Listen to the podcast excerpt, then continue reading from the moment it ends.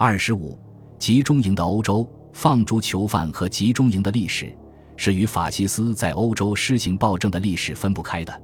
它代表暴政的基本法则被发挥到了极致，超出铭刻在人类良知的道德法则的底线。倘若纳粹社会主义占了上风，那么整个欧洲乃至全世界将被纳入一种独一无二的体制之中，在那里主宰一切的就是对异族人的仇恨、偏执和鄙视。产生集中营的理论根据很简单，因此也很危险。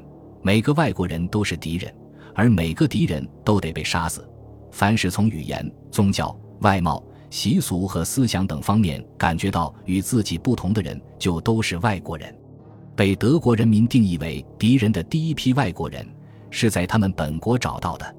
早在1933年，就是兴登堡元帅受命于阿道夫·希特勒建立新政府没过几个月之后，在德国就约有五十个集中营存在。1939年，集中营数以百计，估计这个时期的受害者的人数就达三十万。除了许多犹太人以外，绝大部分是德国共产党人和社会民主党人。那时的集中营主要被看作恫吓威慑的工具，而令人害怕，尚未成为有组织的大屠杀的中心。第二次世界大战的开始，在集中营历史上标志着一个转折点。随着波兰被占领，德国拥有了犹太主义的生物源泉。除了在特别行动中被抓捕的人数不确定的平民。游击队员和军人以外，还有二百五十万犹太人。这是一支庞大的、命运不济的受害者和奴隶的队伍。集中营的最后目的被一分为二了。他们不仅仅是镇压的工具，而且在一段时期内成了施行有组织的大屠杀的恐怖的机器以及强制劳动的中心。他们指望集中营能助德国的好战努力一臂之力。每一座资历最深的老牌集中营都迅速繁殖衍生，建立起大大小小新的外部营地，其中有许多营地又变成了一个个辐射中心，像一张可怕的大网，直至覆盖了大城市的整个地域以及所有被陆续占领和征服的国家。于是，在二十世纪的全盛时期，就在文明的欧洲中心诞生了令整个人类历史铭记在心的最野蛮的奴隶制度。每天都有好几十列火车从挪威、希腊、荷兰、意大利、匈牙利出发，列车上挤满了人力资源，男男女女、老老少少，无辜而又手无寸铁。他们连续好几天、好几个星期被禁闭在载货的车皮里，没有水喝，没有食物吃。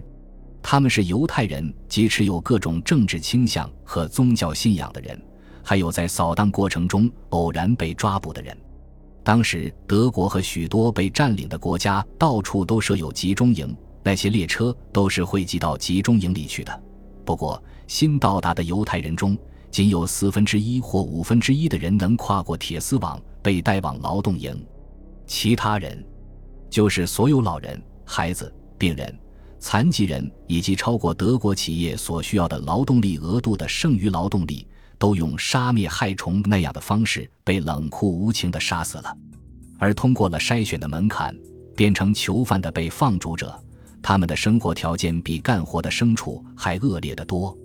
要干的活儿令人精疲力竭，冰天雪地里挨冻，遭受日晒雨淋，在泥泞中滚爬，稍有不慎就遭拳打脚踢或挨鞭子抽打，没有休息的日子，也没有歇工的希望。谁要是病了，就上医务室，不过医务室就是死亡的候客室，这大家都知道。集中营里有一句谚语：“一个正直的囚犯活不过三个月。”兄弟般的友爱和团结，也是被压迫者最后的力量和希望所在。集中营里却欠缺这种情谊和精神，每个人都得跟其余的每个人进行斗争。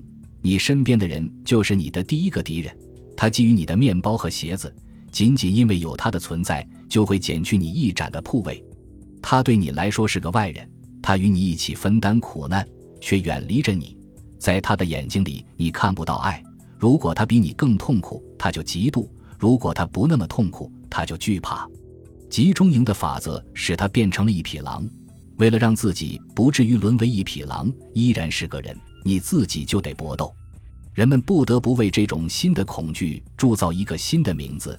灭绝种族的屠杀，意思就是大批的灭绝整个民族。然而，要达到这个结果并不容易。为解决这个问题，他们共同采取措施，建立党卫军的行政机关，那乃是国家中真正的国家，再加上德国的企业。临近一因九百四十二年年底，办事人员与技术人员决定以最好的方式，既快捷又廉价地。悄无声息地杀死几百万手无寸铁的人，他们用的是氢氰酸，那是长期以来用来杀灭船舶底舱里的耗子的一种杀虫剂。德国人非常仓促而又审慎地制造出了新的设备，开设了一种从未见过的企业，那就是制造死亡的工厂。器材设备及其可怕的功能，都以含糊的而又委婉的说法加以搪塞，用官方的用语通常就说成是。特别的设备装置，特别的处理，迁移至东方的国度。奥斯维辛是集中营的大本营，把从别处积累的经验收集起来，经过对照比较后，在那里完善的予以实施。一九四三年，至少有二十个外部营地从属于奥斯维辛中心营地。不过，其中一个名叫比尔克瑙的集中营是赫赫有名的，它具备一些密封的地下室，里面总共可以容纳三千人。那里是一些毒气室，在那里用毒气在短短几分钟之内就可致人死亡。因为要让尸体及时消失并非易事，所以在比尔克瑙还有配套的设备，一座十分庞大的燃料装置及焚尸炉。其他的集中营里随后也陆续建起了焚尸炉。